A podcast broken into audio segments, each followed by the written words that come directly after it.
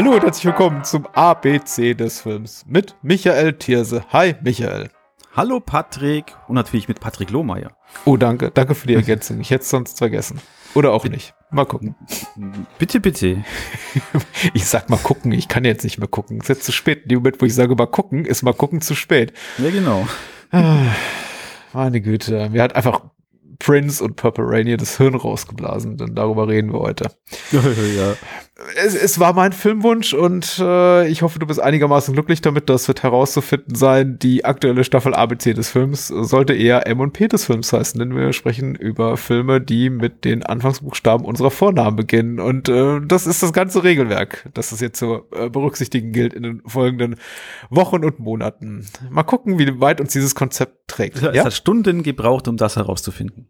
Ja, dieses Konzept zu entwickeln, das war sehr, sehr ein, ein hochwissenschaftlicher äh, Prozess. Das hat tatsächlich dreieinhalb Skype-Calls äh, erfordert. Genau. Purple Rain aus dem Jahr 1984 gilt es zu besprechen und ich bin sehr gespannt darauf, wie gesagt, wie du auf den Film reagierst. Äh, Regie hat geführt Albert Magnoli oder Albert Magnoli, also wahrscheinlich äh, italienische Abstammung, aber eben US-Amerikaner, der den Film eben auch äh, co-geskriptet hat an der Seite eines Herren namens William Blinn. Aber wen interessiert das alles? Denn eigentlich geht's ja nur um Prince, der äh, die Hauptrolle spielt in Purple Rain und alle Songs, also fast alle Songs beigesteuert hat oder zumindest als Producer an allen Songs mitgewirkt hat. Das ist ja so, der, Film ist nicht das Album, das Album ist äh, rund 45 Minuten lang, der Film äh, deutlich länger. Mal gucken, äh, wie lange man Spaß an sowas hat. Und äh, darin sind eben auch äh, Songs enthalten im Film, also die nicht von Prince äh, stammen, sondern von drei anderen Bands. Und der Filmdienst, das Lexikon des internationalen Films, schreibt zu Purple Rain die Geschichte eines aufsteigenden Popstars, der durch ein Schlüsselerlebnis seine arrogante Verweigerungshaltung aufgibt und zu Kollegialität und Toleranz findet. Im Mittelpunkt Popstar Prince, der ausschließlich Imagekult betreibt. Ein technisch versierter Musikfilm, der wohl nur äh, für ausgesprochene Prince-Fans von Interesse ist. Weitere Prince-Filme, oh, das ist ein guter Service hier vom Filmdienst. Weitere Prince-Filme, genau. Under the Cherry Moon, Unter dem Kirschmond und Prince Sign of the Times und Graffiti Bridge. Ich, ich gebe jetzt so ein internes Ranking ab, was wahrscheinlich nur für Prince-Fans tatsächlich von Interesse ist. Prince Sign of the Times ist ein grandioser Konzertfilm und ich glaube noch ein Tick besser als Purple Rain. Dann würde mir für mich Purple Rain folgen, dann Under the Cherry Moon und ganz, ganz äh, zu hinter allerletzt Graffiti, Graffiti Bridge. Also unter den vier genannten Filmen. Also äh, aber jetzt erstmal Ja. zu dir. Wie, wie fandest du es denn? War, war, war es dein erster Kontakt mit dem Film? Ja, ja, war's. Weil ich hatte nie, Prinz war nie sowas, mit dem Hm. ich mich äh, identifizieren konnte oder das auch nicht meine Musik war. Auch wenn es natürlich klar. zu äh, auch äh, Hochzeiten von MTV war, also wo ich aufgewachsen bin in den 90ern, war ja Prinz trotzdem auch überall, weil er da auch dann natürlich der Symbol-Skandal, Anführungszeichen, daher war. Aber nee, mit Prinz hatte ich irgendwie so nie, nie was am Hut. Und daher war für mich so Purple Rain so, äh, warum sollte ich mir denn das angucken? Mhm. Aber wie es wie es halt meistens ist, ist erst wenn, wenn, wenn ein Künstler stirbt, tut man sich damit seiner Geschichte erstmal auseinandersetzen, um dann eben auch die ganzen Geschichten. Ich hatte, hatte immer Leute erzählen mit, er war die große, äh, mein großer Mentor oder hat unsere Musik so beeinflusst. Und daher habe ich auch viel so, weil ich auch gerade in der Zeit mit der Minneapolis Rap-Szene mich sehr viel beschäftigt habe, wo ja Prinz ja auch immer noch gelebt hat und die den natürlich auch in den höchsten Tönen gelobt haben und dann auch immer die Geschichten rausgezogen haben. Hier war er da, dem Musiker hat er geholfen, so ganz, ganz nonchalant. Und dann wurde der, der Künstlerprinz für mich interessant, aber ich habe so seine Musik jetzt auch nicht auch nicht gehört, aber ich kann verstehen, dass er für, für viele Leuten der ein Star war und sehr einflussreich in der ganzen Szene in Minneapolis war. Aber was mir aber immer, immer in Erinnerung bleibt, ist die Halftime-Show da Aha. beim, beim Super Bowl, die im strömenden Regen und er spielt da, als ob nichts sei und macht da eine, ein super Programm. Das fand ich beeindruckend. Er war auf jeden Fall ein großartiger Musiker. Ich denke mal, also bei Prince wage ich mal, dass äh, die Behauptung, egal was man von seiner Musik hält, und das kann ja auch äh, durchaus auch, man, man kann das durchaus auch kritisch sehen, äh, ich, ich glaube, es kann niemand in ihm in Abrede stellen, dass er wirklich ein, ein, ein grandios talentierter Mensch war. Also Multi-Instrumentalist, äh, auch, auch. Producer und Songwriter für ganz viele andere Menschen, die große Hits hatten, äh, dank seines Genies, möchte ich mal behaupten. Oh je. Also man, man hört schon raus, ich bin eben Fan. Ich glaube, ich bin nicht so ein richtiger Prince Ultra. Ich glaube, da gibt es noch ganz andere Menschen, die wirklich jedes Album zu Hause haben. Auch ich habe irgendwann so ein bisschen, bisschen den Anschluss verloren. Irgendwann so, ja, du hast gesagt, du hast es den, den Symbol-Skandal genannt. Das ist ja, ich würde es mal als Eklat bezeichnen, aber ich glaube, das fand auch nur wirklich so zwischen Prince und Warner, seiner ehemaligen Plattenfirma, statt. Also ich glaube, für den Rest der Welt war das, war das ziemlich wurscht, bis auf die Tatsache, dass eben Prince eine Zeit lang echt nur noch schlechte Musik zu veröffentlichen schien, äh, weil er eben aufgrund dieser, dieses Zwangsvertrags da, äh, den er hatte mit Warner, einfach sagte, ich hau jetzt einfach die, die, die geforderten acht Alben mal in zwei Jahren raus und entsprechend klang das dann halt eben alles, aber äh, sehr verkürzt diese Geschichte, ja? Ja, sehr verkürzt. Ich habe mich vorhin mal ein bisschen eben da, da eingelesen. Das ist eigentlich schon sehr interessant, mhm. das Ganze. Also, ich sage eben den Skandal, weil das war so für mich. MTV hat es halt so geframed. Mhm, dass, äh, der Musik, der Musiker ist total balla balla und ja, so und so kam es halt so rüber, eben gleich, weil jeder sagte, hä, was, wie, Tough Cup, hä, wer? Mhm. Und eben erst, erst so später, oder erstmal ist, sagst auch jetzt gerade mit dem, äh, dem Wissen der Jetztzeit eben über Urheberrecht und so weiter und so fort. Und dass man, dass man da äh, viel, viel mehr, äh, much more aware ist von diesen Sachen. Mm -mm. Und von daher fand ich das schon gerechtfertigt, dann, dann von ihm das dann auch so, so zu machen.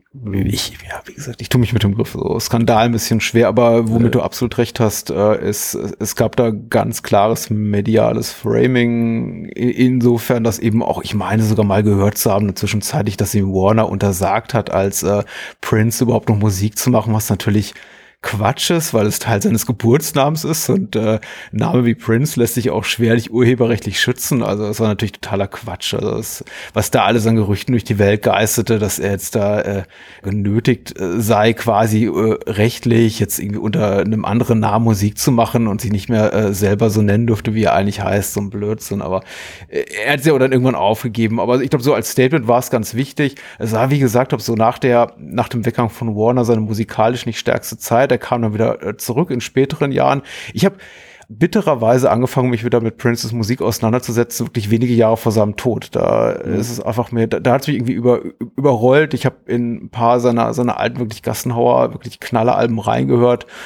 Uh, Sign of the Times, uh, Purple Rain natürlich, uh, 1999 und äh, habe mich wieder neu verliebt und dachte, ach mal gucken, was er jetzt so macht und fand es tatsächlich relativ cool und schwupps, zwei Jahre später war er tot. Also hat mich schon damals, ja. hat mich schon jetzt vor ein paar Jahren ziemlich getroffen, muss ich sagen. Ja. Und dieser Film, ich, ich, frag, ich stelle das ja auch selber in Frage, ob so eine gute Idee war, das hier so äh, mit als äh, Startpunkt für die unsere neue Staffel zu wählen, weil es erschien Purple Rain im Zusammenspiel mit einem wirklich brillanten Album, aber ich lasse auch absolut gelten, wenn Leute sagen, der Film ist alles andere als brillant. Also als Film eine Vollkatastrophe, aber als Monument für den Künstler ein Meisterwerk. Wo ist der Film denn eine Vollkatastrophe in deinen Augen? An welchen Stellen? An Oder allen? an allen meinst du? ja, tatsächlich. Ja, aber du nicht also, in den Konzertszenen, oder? Nein, nein, nein. Also ja. da, da, also das, das, buche ich unter Technik ab, diese ah, ja, Konzertszene. Okay. Nee, also äh, darf da ja keine, keine Story erwarten darin. Mhm. Das ist einfach nur billige Tapete vor vor irgendwas, weil äh, vor diesem Konzert. Man, man, man, braucht einfach, man braucht irgendein Framing, um Prinz auf die Bühne zu bekommen. Ja. Und damit man möglichst wie lang geht der Film? Nicht, nicht 90 nee, Minuten? Der, der, der, geht fast zwei Stunden, ja. ja. Oh Gott im Himmel.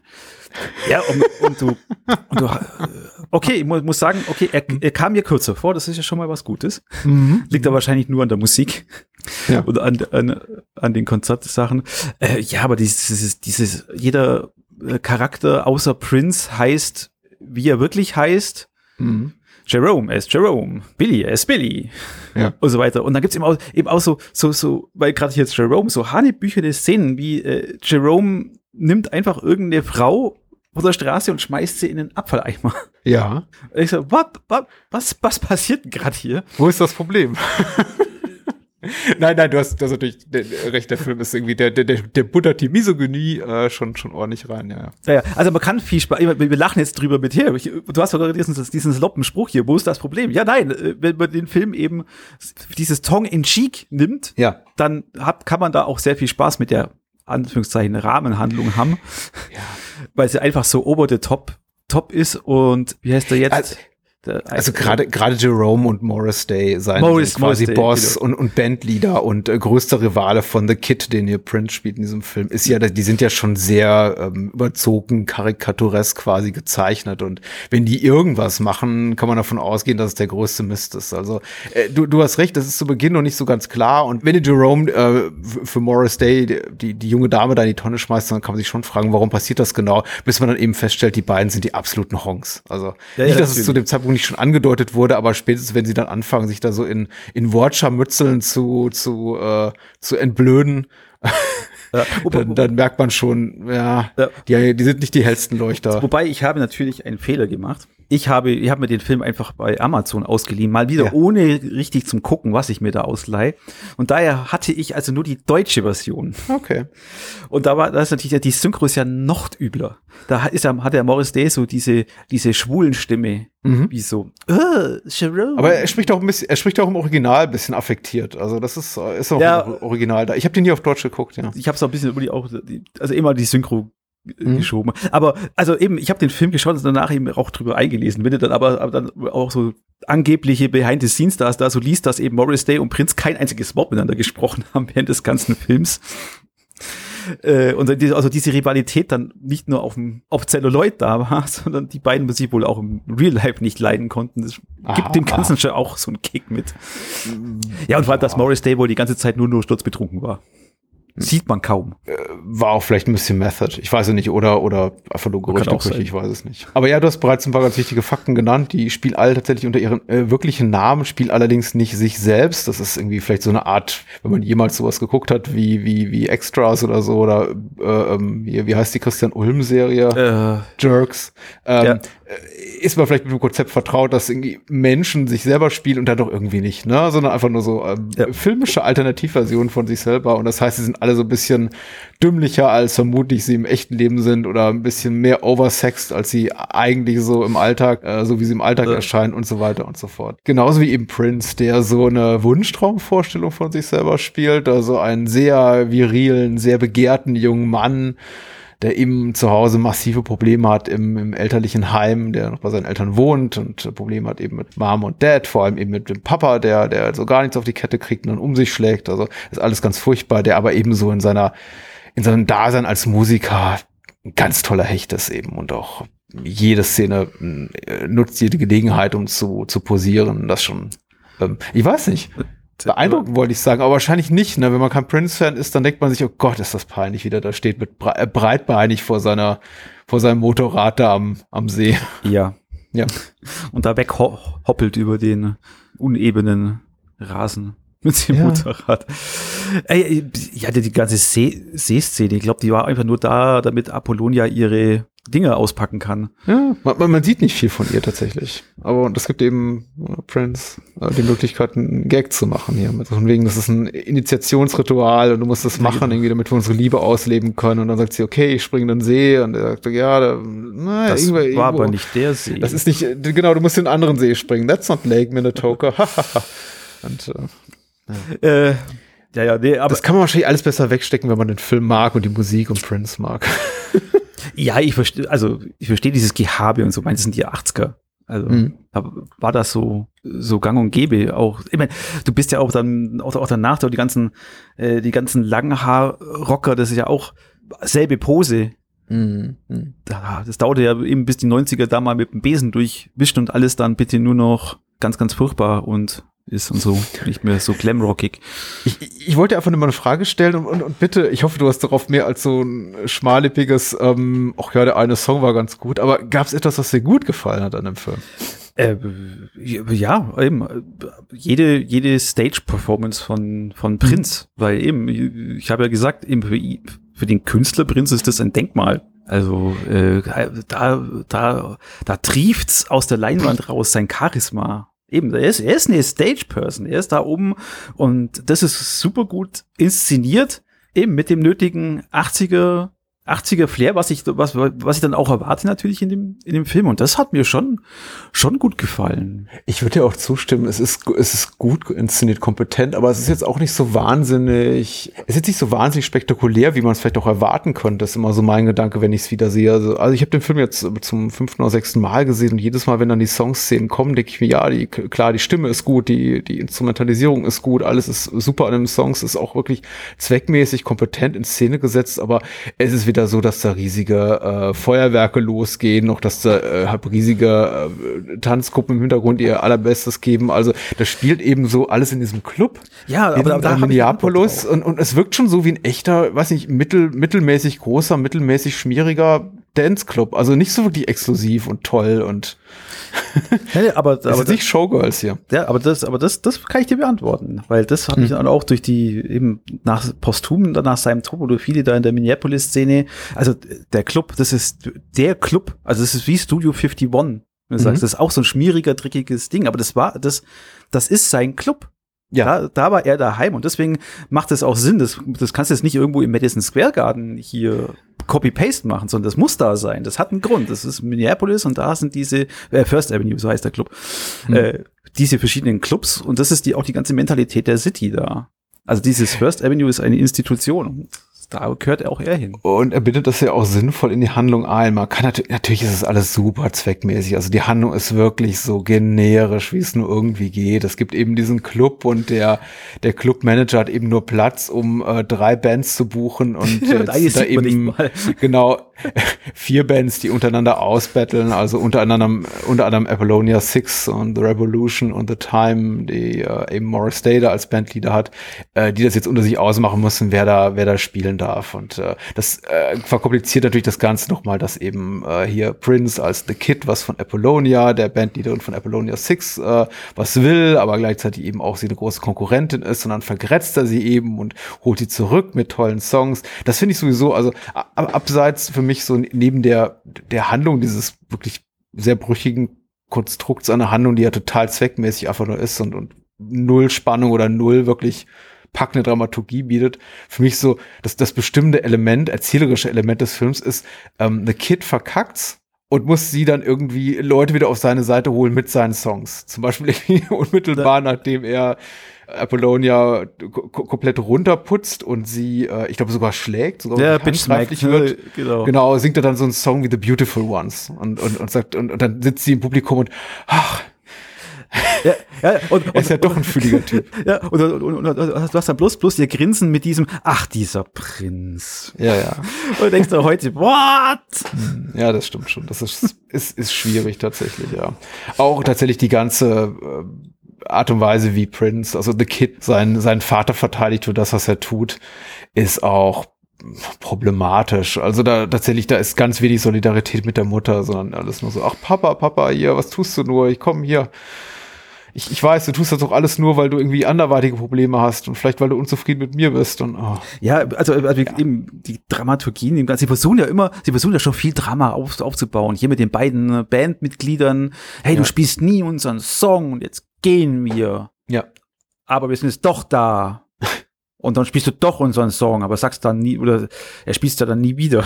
so, mhm. Ja, das hätte man auch besser machen können. Wobei die Szene auch, auch, auch wieder nett ist, weil äh, wenn du dann, dann eben liest, das, das sind ja wirklich seine Bandmitglieder und das war ja wohl wirklich auch so, mhm. auch so dass er da der komplette Egomane ist und mit seiner früheren Band hat er, hat er nicht mehr mehr kommuniziert, sondern nur, er betrat nur die gemeinsamen Umkleideräume mit seinen Bodyguards und sie standen also wirklich nur auf der Bühne zusammen und ansonsten nie. Mhm. Mhm. Und auf den Alben spielte er wohl auch alle Instrumente ein, also seltsames Beziehung. Eben, es, es, also ja. der, der, der, der Film äh, driftet so zwischen Wahrheit und Fiktion über so hin, hin und her. Mhm. Also ich fühle mich immer so ein bisschen besser damit, wenn ich den komplett als äh, Fiktion abstemple, weil sonst wird es, glaube ich, kein gutes Bild von, von Prince als Menschen zeichnen, wobei mich auch das, der, der echte Prince eben auch relativ wenig interessiert, was eben auch so ein Teil tatsächlich meines, meiner Fan, meines Fan-Daseins und meiner Beziehung zu seiner Person Musik auch, auch ist. Ich habe mich ehrlich gesagt für Prince als Menschen immer überhaupt nicht interessiert und es ist ja auch nicht so bei Purple Rain, dass mir das leicht wird, mir das anzugucken und dann wirklich da zu versuchen, irgendwas darin zu sehen, was den echten Prince beschreibt, weil da ist echt nichts und wenn da nur irgendwas ist mhm. dran ist, was äh, ihn als Person definiert, dann wäre mir massiv unsympathisch. Von daher versuche ich das so komplett abzustempeln als Princes verschrobener Blick und er hat natürlich auch an einem Drehbuch zusammengearbeitet mit äh, zwei Autoren, also Magnoli und Blinn. Als Princes etwas verschrobener Blick auf das, was so eine echte, was sich so ein echtes Working-Class-Dasein ausmacht. Was, was ja, ich meine, ihm nicht komplett fremd sein dürfte, weil er kommt ja nicht aus einem super privilegierten Elternhaus. Also er war jetzt irgendwie, er kommt auch nicht irgendwie aus der, aus, aus der Gosse, aber er, er sollte schon so ein bisschen auch noch ja. Beziehung dazu haben, hat er aber offenbar gar nicht. Also das, was er hier umschreibt, das sieht eher aus, als hätte er sich irgendwie an einem Abend dreimal West Side Story angeguckt und gedacht, so, jetzt, äh, jetzt habe ich's drauf, jetzt weiß ich hier, wieso die, die Arbeiterklasse tickt. Ja, also, also ich glaube, ich meine, da, dass, dass der Film glaube ich, auch überhaupt so zustande kam, ist ja auch so, glaube ich, ein kleines, kleines Wunder, weil ich denke, man hat da halt schnell, schnell hm. aus dem Album auch äh, Kapital schlagen wollen und hatte dann halt die, diese Idee und wenn ich mir, also die beste Trivia, die ich habe bei IMDb war ja, dass, dass beim ersten Pitch-Meeting hm. Warner Brothers gemeint hat, ja, cool, machen wir. Äh, John Travolta spielt übrigens die Hauptrolle. Was? Ja, es waren noch ein paar andere Menschen im Gespräch, genau, aber ich habe das auch, hab, hab davon auch gehört. Man fragt sich, wie das funktionieren sollte. Ja. Also, also, also so, so, so, schätze ich mal, kam, kam das zustande. Ich meine, das ist jetzt auch bloß eine Theorie von mir. Mag natürlich ganz anders gewesen sein. Die, die nach meinem Empfinden wahre, belastbare Geschichte ist tatsächlich einfach, dass Prince eine super einträgliche Nummer war, bereits für Warner vor dem Mega-Erfolg von Purple Rain und ich glaube zur Bedingung gemacht hat dafür, dass er eben weiterhin seine Leistung an, an in Richtung Warner erfüllt, also vertragsseitig irgendwie in Sachen Alben produzieren, nur wenn eben parallel zu seinem neuen Album ein Film rauskommt. Und äh, ich frage mich eben so im Nachgang, ob sich da auch einige Executives geärgert haben darüber, dass sie ihm so freie Hand gelassen haben, weil der Film ist eben tatsächlich auf dem Papier nicht, nicht besonders gelungen, also als Drama komplett krude und kaum guckbar, aber eben auch enorm profitabel, muss man ja sagen. Ja, also, also ich, wahrscheinlich hätten, hätten sie da, wenn, wenn der Film ist gefloppt, dann hätten sie gleich mit dem Finger auf ja. jemanden zeigen können. Sagen, da guck mal, das passiert, wenn man ja den Künstler freie Hand lässt. Und dann ist dann, oh, hoppala.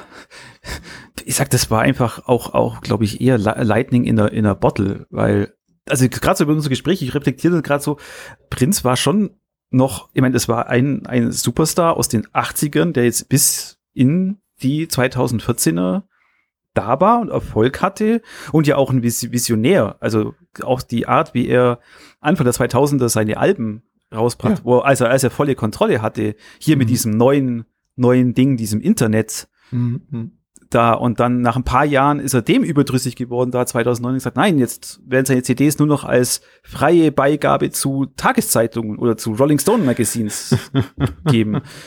Okay, ja. Also er war, er war ja schon ja auch seiner, seiner Zeit voraus. Vor allem war er halt wirklich ja, über 30 Jahre im, im Business dabei und mir fällt jetzt auch gerade kein Star ein, mhm. der eben sowas wie Purple Rain in, seinen, in seiner Filmografie hat. Ich meine, der, ja. die Rolling Stones haben keinen Kino. Gut, die Beatles haben einen Kinofilm. Okay. Es, es kommt ja immer so ein bisschen darauf an, wie man das eben definiert. Also es, die, die wenigsten haben einen Film über sich. Du hast ja die Beatles bereits genannt. Also die, die, die haben sowas. Aber es gibt natürlich auch andere große Stars, die zum Zeitpunkt ihrer größten Popularität oder ihres ersten großen Comebacks auch, auch dann in Kinofilm mitgewirkt haben. Gerade so in der schwarzen Musikerszene. Also Leute wie Tina Turner oder Whitney Houston, die dann plötzlich eben auch Filmstars waren. Aber die haben eben alle nur also nicht so unverhohlen einfach nur Version von sich selber gespielt. Ich meine, Whitney Houston, Bodyguard vielleicht noch am ehesten, aber Tina ja, Turner da als Anti-Entity, das kam ungefähr zur selben Zeit raus, glaube ich, der dritte Mad Max-Film. Ich glaube, ein Jahr später. Das war natürlich auch, also es war auch einfach die Zeit, wo es einfach noch so als riesen Ritterschlag galt, so diese, diese Wand einzureißen, diese Trennwand zwischen Musikbusiness und Filmbusiness und zu sagen, und sagen, und zu sagen, ich bin nicht nur jemand, der halt richtig viele Alben, Millionen von Alben verkauft, sondern eben, ich kann auch noch Leute ins Kino bringen. Ja. Aber, ich, aber ich glaube, ich glaube, das hat sich jetzt, das hat sich jetzt auch in der jetzigen Zeit einfach auch komplett, ge komplett gewendet, weil du hast mhm. jetzt ja, jetzt ist das andere, du hast deine, deine Rihannas und Beyoncés und, und Instagram. Eben, wo ja, ich die Wand, wo ich die Wand zu meinem, zu meinen Fans oder so ein, einreise, zu einem anderen Medium einreise. Du hast jetzt eben diese Social Media und da war, würde es den, den Künstler jetzt geben. Ja, ja, klar. A, wäre, wäre wahrscheinlich nie so erfolgreich, weil diese Art mm. an Stars ist für die großen Plattenfirmen einfach nicht mehr so, so gibt. Und mm. B wäre eben, eben alles auf Social Media, auf andere Medien. Ja, ja, klar, stimmt. Ich meine, heute sind einfach die Möglichkeiten größer und äh, es gab eben diesen riesigen medialen Shift mit dem Internet und vor allem den sozialen Plattformen. Du hast ja absolut recht. Also heute gäbe es, glaube ich, gar nicht mehr so das Bedürfnis einer äh, eines Prince, der da anno früher 80er gesagt hat, so, jetzt will ich aber auch ins Kino und macht's mir irgendwie möglich und dann irgendwie Leute bezirzen musste dafür, dass es klappt. Ich glaube, heute wird er einfach sagen, du, pff, guck mal hier, Proof of Concept, ich habe 50 Millionen Instagram-Follower, das wird schon was. Und dann würde ihm wahrscheinlich jeder Studioboss sagen, bitte, bitte mach einen Film für uns. Und äh, keine Ahnung, wir hauen den in irgendeinem unserer 50 Streaming-Angebote raus. Also, aber damals, wie gesagt, ja. ich glaube einfach, das war, das war noch so ein Prestige-Ding einfach. Ich komme immer wieder zu einem Punkt für, zurück. Für mich ist eben wirklich schwer, schwer für Purple Rain als Film zu argumentieren, weil der ist zu lang, der ist dramaturgisch wirklich klobig, klotzig, krude. Äh, Prince ist kein guter Schauspieler. Er ist, ich finde, stellenweise extrem amüsant. Also gerade so dieses Banter, dieses Hin und Her da hinter den Kulissen zwischen Jerome und Morris mit, mit Wood Say what? Ist irgendwie, ich, weiß, ich finde es hier und da lustig und eben auch die Bandkollegen von Prince, dass sie immer rummeckern und grund, grundsätzlich ab die, die Stimmung immer, immer schlechtes bei allen, dass sie alle diese tolle, sinnliche, fetzige Musik machen, die treten auf die Bühne und singen, hey Leute, alles klar und spielen da die tollsten Hits ab und dann irgendwie hinter der Bühne ist alles so, alles scheiße. Boah, Kack genau. Kacktag hier im, im, Club, irgendwie alle, alle Kacke. Billy zahlt unser Geld nicht. Äh, Liebeskummer sondergleichen. Äh, Morris ist auch so eine interessante Figur, weil ich komme mir vor ein Stückchen. Mich, mich, äh, ich weiß nicht, wie es dir gegangen ist, würde mich deine Meinung interessiert. Ich fand es ja komisch, dass Morris Day überhaupt kein romantischer Rivale für Prince zu sein scheint in diesem Film. Also er, er will ja wohl Apollonia für, für seine Band auf, auf seine Seite ziehen und das macht er ja auch. Ne? Da unterschreibt sie bei ihm und dann haut dir hier The Kid ja. sofort eine runter. Aber ich habe nie das Gefühl gehabt, dass er wirklich so ein, ein, ein sexuell romantisches Interesse an ihr hatte, was komisch ist. Also sein, seine Figur ist schon sehr, sehr wenig interessiert an der Damenwelt anscheinend. Es, es, gibt da ja diese, ich meine, die eine Szene da, wo, wo er sie da in der, er hockt ja mit ihr an, an einem Tisch in der First Avenue mhm. und dann, er versucht sie ja da zu bezirzen mit eben in der schlechten deutschen Synchro war das ja dann eben, eben mit, uh, Baby, und ja. ich habe so ein tolles Bett daheim und sie lässt ihn da ja komplett abblitzen. Aber so wie du es jetzt gerade nachmachst, klingt da auch, es klingt nicht so groß anders, wie, wie es auch im Original klingt. Ja, wahrscheinlich. Und ja. sie lässt ihn da ja komplett abblitzen. Vor allem sie schaut ja nur, nur Prinz an und Prinz verpackt da ja seine Gefühle ja in, in den Song, der er da spielt. Ja. Ich weiß jetzt nicht mehr welchen. Uh, The Beautiful Ones wahrscheinlich oder When Doves Cry. Hm. Nee, das war irgendwie gar kein. Und, und, und also da, glaub, da war das Ganze schon, schon, schon gegessen. Also er wollte, aber sie ja. nicht. Also ich finde diese romantische, diese romantische Rivalität, die kommt für mich nicht so richtig rüber und ich habe nicht das Gefühl, dass Morris wirklich ernsthaft daran interessiert ist an einer irgendwie romantischen Zusammenkunft mit Apollonia, aber das ist jetzt vielleicht auch nicht, dass daran irgendwas nicht in Ordnung ist. Also ich, ich finde, das kommt nicht so richtig durch. Ich habe das Gefühl, wenn, wenn das versucht wurde, hier da nochmal so eine zusätzliche Ebene, diese Rivalität nochmal auf eine zusätzliche Ebene dazu zu hieven, ist das, ist das misslungen. Was da wirklich gelungen ist, jetzt sind die Songs und ich finde, es tut dem Film eben gut, dass er gerade hinten raus einfach die Dichte an, an Liedern und an richtig großen Smashern hier, wie wenn, wenn Doves Cry oder Computer Blue oder Darling Nikki oder also Purple Rain natürlich der Titelsong ja. selber sehr viel größer wird. Also er singt dann auch manchmal ja wirklich zwei, drei Songs unmittelbar hintereinander. Und ja. äh, ich, ich finde das immer, das rettet so für mich den Film hinten raus, weil ich bin jedes Mal bei jedem Wiedersehen denke ich mir so, oh, das ist schon, oh, das ist echt, ja. echt schwierig. Aber äh, die aber, letzten 30, 40 Minuten sind ja fast nur Musik. Ja, aber eben, also gerade, gerade, gerade wenn, äh, wenn Doves Cry, also gerade die, die Szene, da, da haben sie es ja wirklich in der Dramat, also der Song kommt genau zum perfekten Zeitpunkt. Also mhm. da haben sie wirklich goldenes Händchen bewiesen da lebt der Film dann richtig auf. Ja. Eben, da ist das Feuer von dem kleinen rauchenden Feuer wieder voll lodernd da und da sagst du, ja, ja. das ist geil. Und danach kommt da eben noch Purple Rain und yeah, ja, geil. Ich, es, ist, es, ist, es ist eine völlig andere Welt. Ich, ich kann mich daran erinnern, dass ich glaube, es ist, wenn sie Computer Blue spielen, äh, gibt die Gitarristin hat so The Kid so eine angedeutete, angedeutete ja, Blowjob auf der Bühne. Also geht dann irgendwie auf die Knie und, und irgendwie fellatiotiert seine, seine Gitarre. Also es ist irgendwie ganz merkwürdig. Und ich denke mir, also Apollonia sitzt da im Publikum, was denkt sie sich dabei? Offenbar findet die es aber gut. Ja, also, vor, vor, vor, allem die Szene kam da, kam da gleich danach, nachdem die sich ja gestritten haben ja. wieder. Oh, du bist so gemein, du spielst in deinen Song nicht. Komm, lass mich da auf der Bühne ein bisschen nah. Die, ich habe schon mal gedacht, das ist ein, das, die, er, er, er hat die ersetzt mit einem anderen, hm. mit, mit dem Bassisten oder so. Und dann denkt man, nein, das ist schon nicht, das macht gar keinen Sinn gerade. Aber egal. Ja, wie, wie hat dir denn die, die letzte große, sagen wir mal so, abseits von den, den ganzen Problemen da mit Clubs und äh, Bandrivalität, die, die letzte große Handlungswendung gefallen bezüglich The Kids Familie mit dem versuchten Suizid des Vaters? Ja, oh, cool. Ich kenne eigentlich die Antwort, glaube ich, schon. Ich meine, dass, dass er überlebt, meinst du, oder? Oder nee, einfach das ganze dramaturgisch. Ich, ich denke, es ist eine Storywendung aus der Hölle wirklich, aber.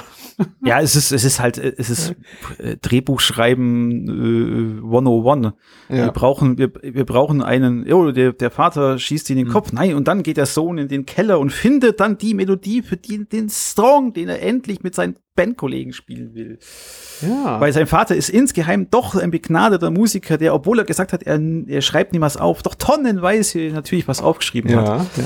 ja, das ist einfach dieses, äh, das ist halt 0815. Total richtig. Ich glaube auch, wie alles in einem Film ist, soll es einfach einen Anlass geben, um zur nächsten Songszene, zur nächsten Bühnenszene zu kommen. Und äh, ich finde es aber interessant, dass der Purple Rain dann seinem Vater widmet.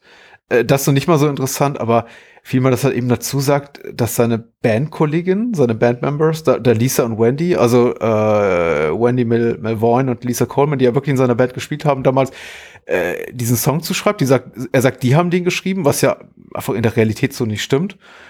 Finde ich interessant, also ein, ein, ein seltener Akt der Großzügigkeit auch Seiten, Seiten von Prince, Leuten Credit dafür zu geben, für etwas, was er selber getan hat. Der meine, man musste diesen Plot äh, hm? dieses, diesen Plot halt auflösen. Und ja. das war das. Wie lösen wir diesen, diesen, diesen, diese Spannung in der Band? Oh, Prinz sagt, die haben das geschrieben. Ah, wunderbar. Mhm.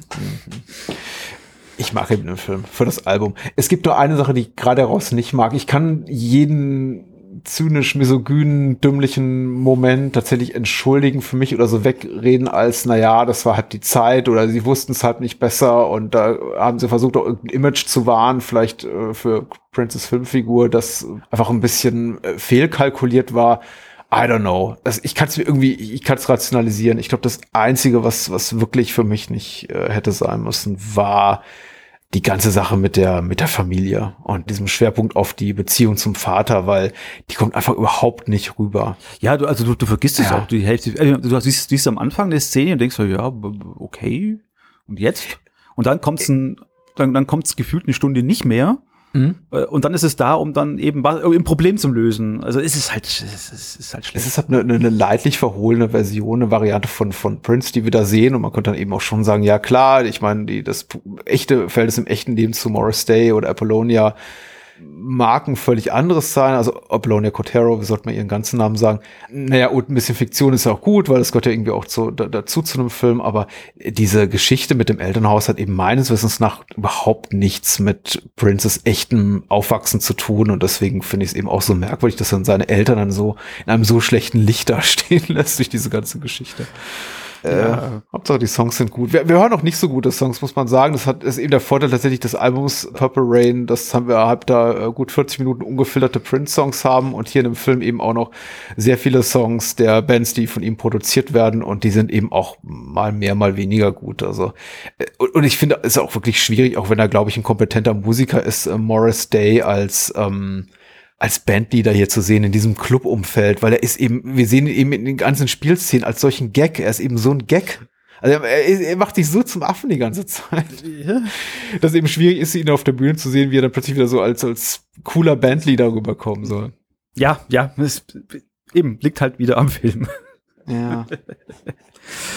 aber, was mich jetzt auch, auch immer wieder die, die Frage da aufwirft, im, okay, das war jetzt 84. Und so, und wie zur Hölle kann Prinz den Titelsong zu Batman schreiben? Oder halt das Batman-Album. Ja. Ich verstehe es bis heute nicht. Hm, naja, war ja in-house quasi mit Warner, denke ich ja. mal. Es ist ja nicht das erste Mal, dass da wirklich äh, Entscheidungen getroffen werden, deren Legitimität oder irgendwie künstlerische Richtung man dann im Nachgang in Frage stellt. Es gibt zum Beispiel, ich weiß nicht, ob du den jemals gesehen hast, es gibt, ähm, es gibt diesen, diesen, diesen Rattenfilm, Willard. Ja. Ich glaube, zu dem gibt es ein Sequel, was auch kein Mensch benötigt hat, über diesen Jungen, der der, der Ratten heranzüchtet, um dich damit an seinem Umfeld zu rech rechnen. also, also Sequel kenne ich. Ich kenne den Ja, Ursprungsfilm und- und- nicht. Ein Sequel. Und Michael Jackson, ich weiß nicht, ob er es selber geschrieben hat, hat auf jeden Fall akustisch diesen Song Ben dazu beigesteuert. Ach ja, ist auch so ein, stimmt, ja. so, so ein zuckersüßer, ganz lieblicher Song, von dem man sich auch fragt, was hat der zum Teufel in diesem Film zu Stimmt. suchen? Stimmt, richtig. Das ist auch für mich immer so ein maßgeblicher, maßgeblich Gerüst, wenn ich so an, an, an vollkommen deplatzierte äh, Song- oder Künstlerplatzierungen denke. Aber ja, Batman auch. Also es gibt ein ganzes Konzeptalbum von, von Prince zu Batman, aber kein einziger Song darauf Nein. ist wirklich gut. Oder fast kein einziger. ja, ja. Aber Prince. Warner, ne? Er hat, er hat einen Vertrag Warner. mit Warner Music und das, da war der Weg zu Batman eben relativ kurz, ja. Ja. Ist auch gut jetzt. Ist, ist, ist auch jetzt genug über, über Purple Rain. Ich mag ihn, du nicht. Ich äh, gestehe äh, dir auch die Meinung zu, äh, die, das Empfinden, dass der Film nicht gut sei. Ich glaube, damit hast du zu 99 Prozent recht. Man guckt ihn eben aus anderen Gründen. Nicht für, Ja. nicht für seine spannende Story oder die, die interessanten Figuren. Genau. Nee, und eben für den Künstlerprinz Go Ahead ist das ein, eben ein Denkmal. Alright. Äh, vielen Dank fürs Zuhören und äh, bis zum nächsten Mal beim ABC beziehungsweise M&P des Films. Ähm, Das M&P das Special. M&P Special. M&P Special Season. Genau. Richtig. Bis Bye, dann.